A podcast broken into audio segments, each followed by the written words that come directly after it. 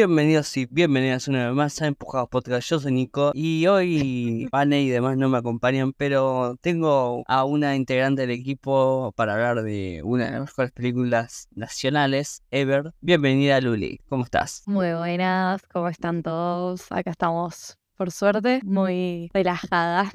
Muy chill estamos hoy. Sí, sí, ese es mi mood. Está bien, está bien. Ah, Yo estoy literalmente no cagado mucho de calor porque estuve haciendo cosas, pero después de terminar de grabar, me pego un baño y voy a ver una nueva serie. Y hoy, antes de arrancar, acuérdense que tenemos cafecito, cafecito.app, barra podcast. Ahí nos ayudan banda con los contenidos que queremos hacer, porque tenemos ideas, pero también necesitamos su apoyo la forma de cafecito, que ahí literalmente nosotros podemos manejarlos.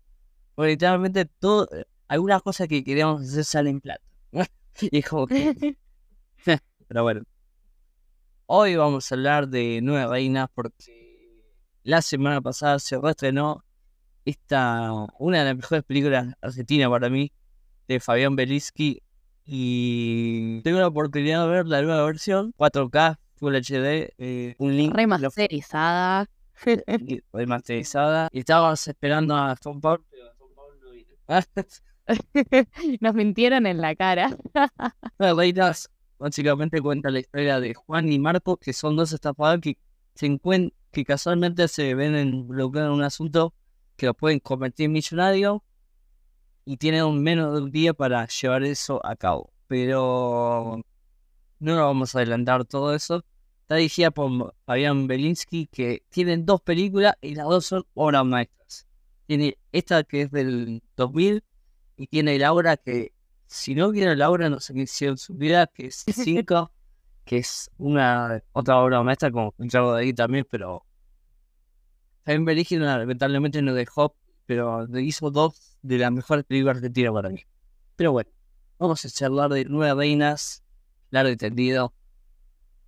Obviamente va spoiler, pero eh, si no viste Nueve Reinas y todavía Mm. cosas, anda a verla y después escuchar.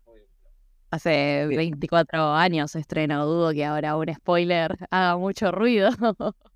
Sí, pero por la duda, ya sabe cómo, cómo son. Pero bueno, hoy vamos a hablar de Nueve Reinas, Ricardo Darín, Gastón Pablo, Leticia Breche, Tomás Fonsi, Elsa Berger.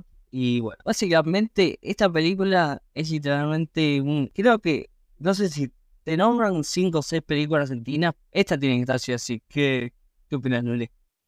Totalmente. La verdad, eh, es una locura. El cine argentino es muy bueno. Yo creo que, bueno, hay mucha gente como que se duerme en eso, porque hay como una, una estigmatización de decir no, porque el cine argentino es una mierda, qué sé yo, porque, no sé, habrán visto cuatro películas de Adrián Suárez y llegaron a esa conclusión, pero no, hay mucho más. Y Hay bueno, autores. Claro. Entonces, y esto es una de las películas que vos la ves y decís, loco, esto es una locura. Y la quisieron replicar en Estados Unidos y le salió para el orto. Así que es Argentina. como dijo Da- eh, Darín cuando le llevaron a ver la, la prueba de al público y eso, que le dijo, "A- esta no está acá porque te la van a hacer mierda. Es que sí. Pues no tiene sentido para mí hacer una remake, porque se llama Criminals, está protagonizada por John C. Reilly, que yo lo amo, y Diego Luna. Y... yeah. Y es, encima, no sé, es una verga. No la vi, no la vi, pienso ver, no la vi nunca mi vida. Nos ahorramos. Ahí digo, Sí, sí, sí.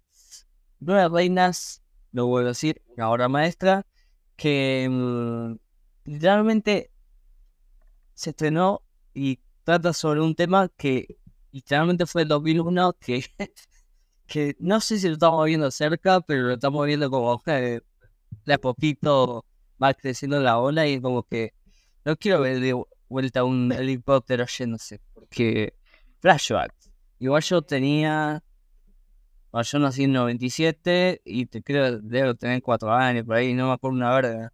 Sin- Sinceramente, fue Yo nací y estalló todo. literalmente. Es- encima vos sos más joven que yo. Ya sabes. Sí. Yo literal soy 2001, abril. Así que nací yo y se fue toda la mierda. Bueno, te, literalmente ah, te dieron unos meses. Porque en diciembre se fue toda la verdad. Claro, por eso mismo. Y bueno, yo voy a verlas. eh, hay algo que tiene esta película es que literalmente vos ves, vos ves de lo que somos capaces de hacer cuando hay un buen guion, cuando hay un director que sabe lo que quiere hacer, cuando hay actores que literalmente se entregan al 100%. Ricardo Darín y Gastón Pauls en una película cualquiera capaz no funciona, pero acá son, sería literalmente, la película tiene un giro que te van mostrando pistas, o sea, te van diciendo cosas.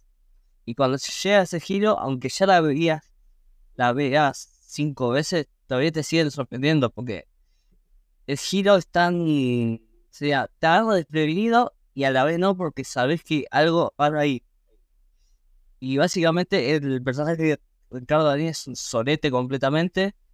Y el personaje de Gastón Pauls es un, paso que solamente quiere conseguir plata. Básicamente. Sí. Hay toda una trama, digamos, eh, en donde Gastón Paul, digamos, Juan, eh, está juntando plata para salvar a su viejo de la cárcel. Y era el marginal, bueno, el marginal voy algo así. Pero bueno. Y, y algo que tiene esta película también, bueno, ellos son, literalmente se demuestran toda la estafa, la, la estafa del tío, la estafa del sobrino que se a vivir lejos y, y tiene una tía cerca, que es buenísima esa parte. Y hay una, hay una escena que es buenísima cuando le dice, yo puedo conseguir la, la cartera de la señora al toque. Y Darini, la Darini es como su Yoda, básicamente. Tú debes, niño, tú debes estafar. Debes no, debes.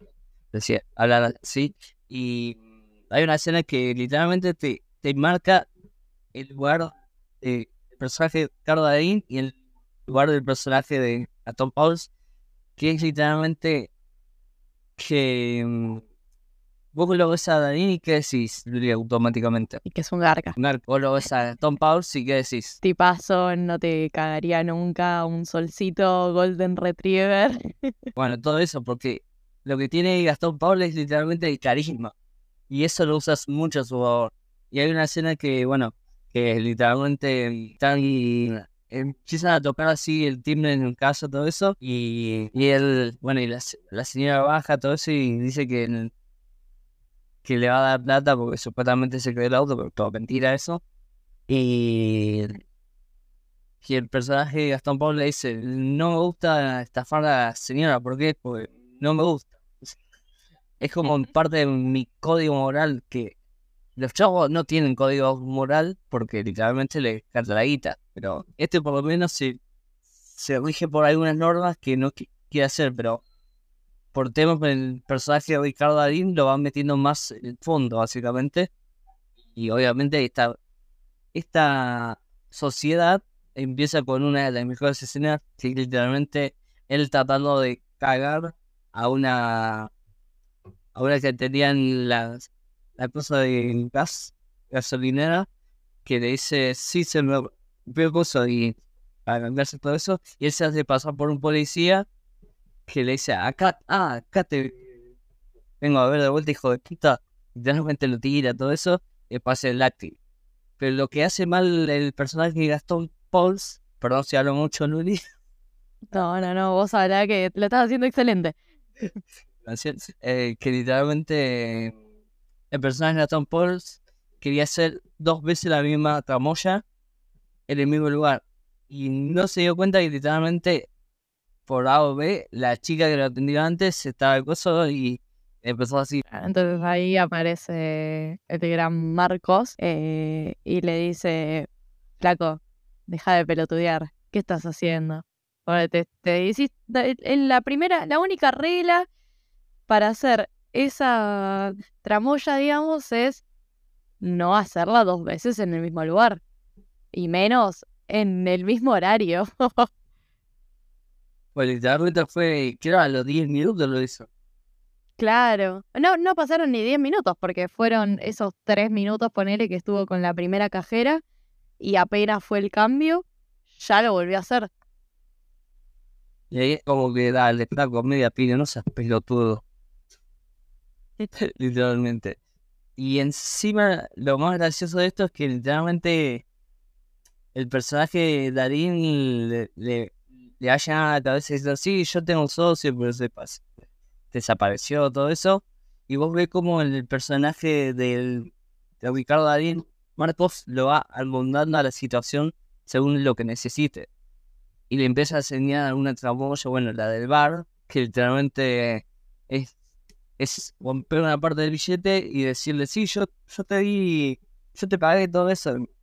Puede decir, ah, no, bueno, le hace realizar todo y dice, sí, el billete está medio rotito, todo eso, y se lo da. Y ahí le sale perfecto. Después, bueno, hacen otras más, todo eso, pero su golpe perfecto sería vender las nuevas reinas. ¿Qué querían vender los, los muchachos? Querían vender una colección de estampillas que claramente eran falsas eh, y la querían vender a medio palo de dólares, o sea, medio millón de dólares. Eh, que bueno, supuestamente iban a meter eh, el cuentito de que eran unas estampillas que habían heredado, ellos dos eran primos y demás, pero la realidad es que esas estampillas las pintó un ex compañero de tramoya, por así decirlo, de Marcos. Em, y bueno, Juan ve la oportunidad perfecta para engancharse en este fraude, digamos, y así poder rescatar a su viejo. Y el viejo de Sander, que literalmente él lo llama, va, sería la ave como un, no sé, un, sí, la ave como un paro o algo de eso. Y mm, y él, y él cuando lo llama le dice, tengo este negocio y todo eso. Y lo que hace Marco literalmente, sin pensarlo, es cagarlo, básicamente. Le dice, no, yo no te voy a dar nada, te voy a dar un 5% de pedo, te voy a dar algo, una migaja te voy a dar. Porque yo voy a hacer el trabajo, no vos. Y bueno, pero no le va a quedar otra porque, ¿qué es lo que tiene Juan que estuvimos hablando antes? tiene cara de buen tipo. Entonces la gente va a caer con su cuentito. Sí, y además también em, cuando es, ellos le dicen todo eso, Marco le dice, bueno, este Sanders dibuja de la San Concha, no se va a dar cuenta de todo eso, pero tenemos que buscar el coso. Cuando van a buscar, cuando van a buscar el coso, literalmente a Marcos no le quiere, la cigarra le quiere abrir y y Juan ve como unas fotos, un, ¿cómo se llama esto? Un certificado de casamiento. Un certificado y le empieza a chapullar todo eso. Y le dice, ah, sí, sí, ahora te lo doy. Y le hace pasar el gozo y cuando Marco está por pasar dice, no, bueno. es excelente. Y bueno, y ahí, ahí Juan agarra el gozo y se van. Después, bueno, empiezan a charlar todo eso. Sería, lo boludea de una forma muy, muy inteligente, porque literalmente empieza, él le empieza a decir, sí, cosa, toda esta tramoya para decirme que tenían unas, unas estampillas al pedo que yo quiero, me lo tenían que decir directamente, boludo. Y bueno, entonces eh, es, es, muy gracioso todo porque em, ya desde el principio de la película como que Marcos también le va enseñando a Juan, o sea, aparte de que tienen como esa dinámica em, profesor-alumno, digamos, em, Marcos le enseña y se, se, se ve todo el delito, digamos, que hay en Buenos Aires, que te roban, que hacen esto, que hacen lo otro, y como que da consejos al cómo no ser robado o boludeado en Em, Buenos Aires, más específico en Capital Federal. Y es. lo que les termina pasando a ellos justamente con las estampillas. antes de eso, bueno, eh, hay un chabón que, que el español tiene que se fija la autenticidad, todo eso, y cuando salen le dicen, sí, es más falso el gozo. ¿Qué que te debo, pelotudo? lo, que, lo, que tiene esta película son frases icónicas. Como es como, puto de lo que son, faltan financistas. Y después, y, pues encima es buenísimo esa cosa. Pues le ponen, hace como que el cosa es el papel de servilletas es plata y le dice por 50 mil pesos. Y querías un tipo por esto te parecieron, ¿viste? ¿Viste? Todo lo que falta, falta financiarte, básicamente. Es buenísima. es muy buena, boludo. Es excelente. Dios, una Creo que se me voy a frase de una reina. Literalmente, Ash. Mira, ya te la digo, me acuerdo dos fases. Bueno, la típica frase de que dice Crunchy elaborado en Grecia, este país se va a la mierda. Que buenísimo. Y va, a quedar la vida si no, si no para eso estamos seductoras ancianas. Porque literalmente cuando, cuando les roban la estampilla ahí por, por Domadero y todo eso, eh, los chorros, los motochorros pensaban que eran plata, eso, pero ven una cosa así, lo tiran a mierda y a Marcos se le puede comprar las originales de una señora que literalmente está gastando su guita en un taxi básicamente, en un gato. en un gato, en un verdadero gato. es, encima literalmente es gato, gato, gato. Es, como que literalmente tiene todo, es obvio, es todo eso y es buenísimo. Es como el hombre trola, la definición de Twitter que está ahora dando vueltas. es esa. Y también un dato que me olvidé de mencionar es que en el hotel trabaja la hermana de Marcos, que básicamente es la que Marcos cagó con los terrenos de, de los abuelos y demás. Claro, esa, la típica discusión de Navidad de quién se queda con los terrenos de la abuela, acá pasó. Y básicamente, bueno, Marcos cagó tanto a su hermana, que trabaja en el hotel, como a su hermanito, digamos. El hermanito lo tiene en un pedestal, la hermana le dice todo el tiempo, te cagó, nos cagó, etcétera, etcétera, y él nunca le quiere creer porque lo tiene allá arriba, Marcos.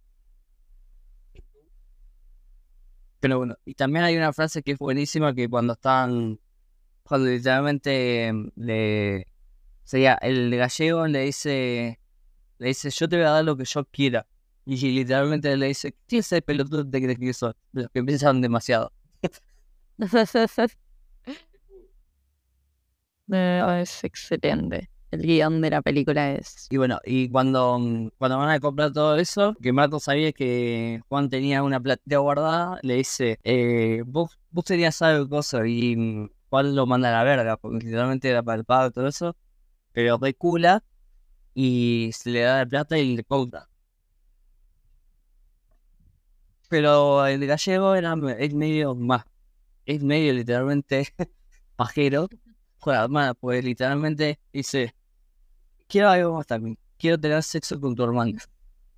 Porque es, porque se entera al toque y es como que literalmente solamente quiero tener sexo y yo te doy lo que vos me pedías.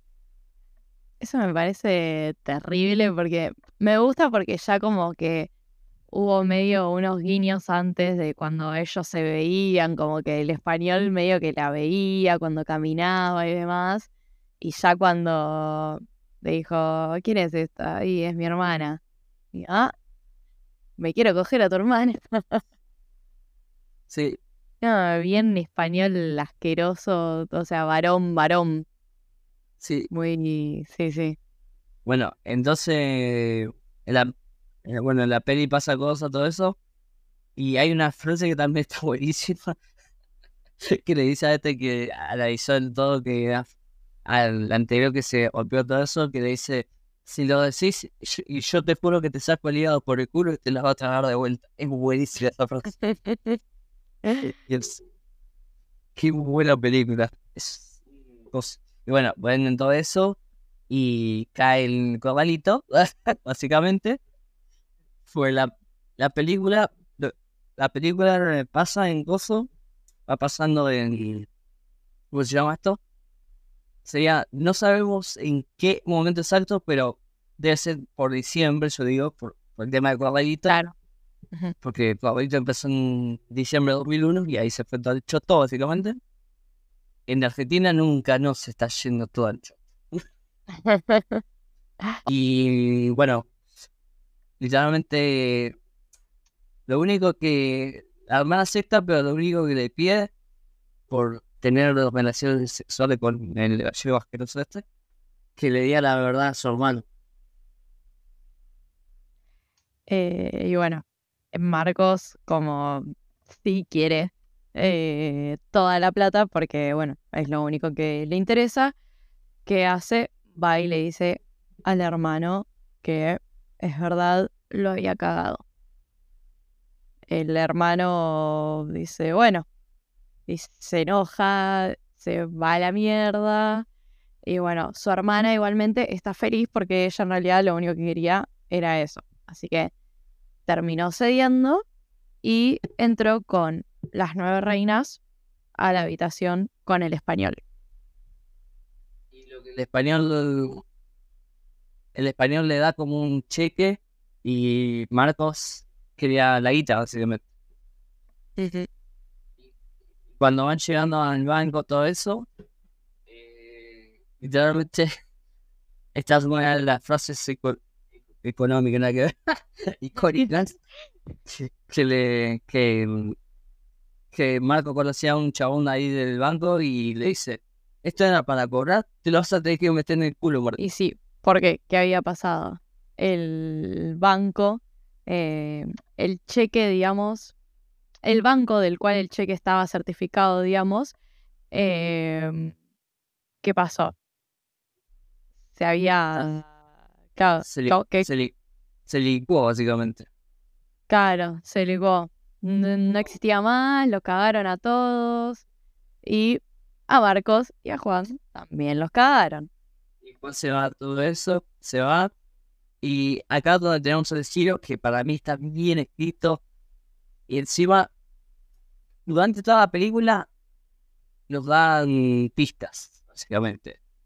Porque en un momento cuando viste, bueno, cuando, cuando Juan le da un beso a la hermana, ahí es una pista. Toda esa tramoya, todo esto es todo actuado, básicamente. Literalmente el flaco, Juan y, la hermana, que están saliendo hace mucho porque eh, la hermana Juan a Marcos le dice, yo te soy mismo flaco, todo eso, los hermanos, todo eso. Y arman esta tramoya para cagarlo a Marcos. Y Marcos literalmente no tiene ni puta idea, le salió redondito, todo eso. Y me mata que Juan tenía una duda fuente de qué canciones eh, Juan literalmente. Yo no sé si Juan o la hermana era la mente maestra, pero algo, algo así te lo deja. Es como que literalmente te lo dejan servido. Y ahí nos enteramos que la hermana y Juan están saliendo una banda y a Marcos le hicieron la tramoya y le, cagaron plata, todo eso. Y hay una hay una parte cuando fue la apuesta que sería tema de la vieja y eso, él le muestra un anillo, básicamente, que le dice, sí, esto es mi mamá, todo eso. Y Marcos se devuelve porque ganó una apuesta. Y ese anillo se lo da a la hermana de Marcos para pedirle casamiento. Y la película termina ahí cuando Juan se acuerda de la canción que quería escuchar esa banda. Totalmente. Es es increíble ese final, tipo plot twist, porque en esa escena final, aparte de ver a la hermana de Marcos, ves a cada uno de los que estaban metidos en toda la tramoya. Estaban, bueno, Sandler el viejo, estaba Gandolfo, eh, estaban los, los ladrones que iban en moto y que les robaron las nueve reinas, eh, estaba Berta, la señora que tenía las originales, o sea, eh, una locura. Sí. Y la canción que, que a cada rato le preguntaba a todos, Juan era una etapa que se llamaba mayor del botón, básicamente. Y bueno. Luli, pasa tus redes sociales en lo que quieras. Sí, mis redes sociales son Luliston12 en Twitter y Lu Gentile con doble G en Instagram si quieren seguirme. Y también Marcel, por favor. Y Marvel también, y en bajo Marvel. Como no era un episodio de Marvel, tipo dije, bueno, no lo tiro. no meto chivo. Pero bueno, también. Hay que meter todos los. Todos los. Donde trabajamos, ¿sabes? Mm, a mí me sigue Nicolás Vallejo guion en Instagram y Twitter. Y TikTok también. Y a Empujado siguen en Empujado Podcast en Instagram, Empujado Podcast en Twitter, Empujado Podcast en TikTok. Y también tengo un cafecito, cafecito.app barra Empujado Podcast. Gracias por escuchar. Eh, cualquier ayuda que quieren mandar, todo eso, nos ayuda una banda. Gracias por escuchar. Acuérdense de poner seguir y poner cinco estrellas, que literalmente con eso nos ayuda una banda. Porque literalmente son muchos, son muchos oyentes, pero lo de seguir es como que tenemos unos números de padres que estaría bueno ponerlos bien. Así que gracias por escuchar y hasta la semana que viene. Como siempre, la semana que viene no sabemos qué va a hablar. Chau.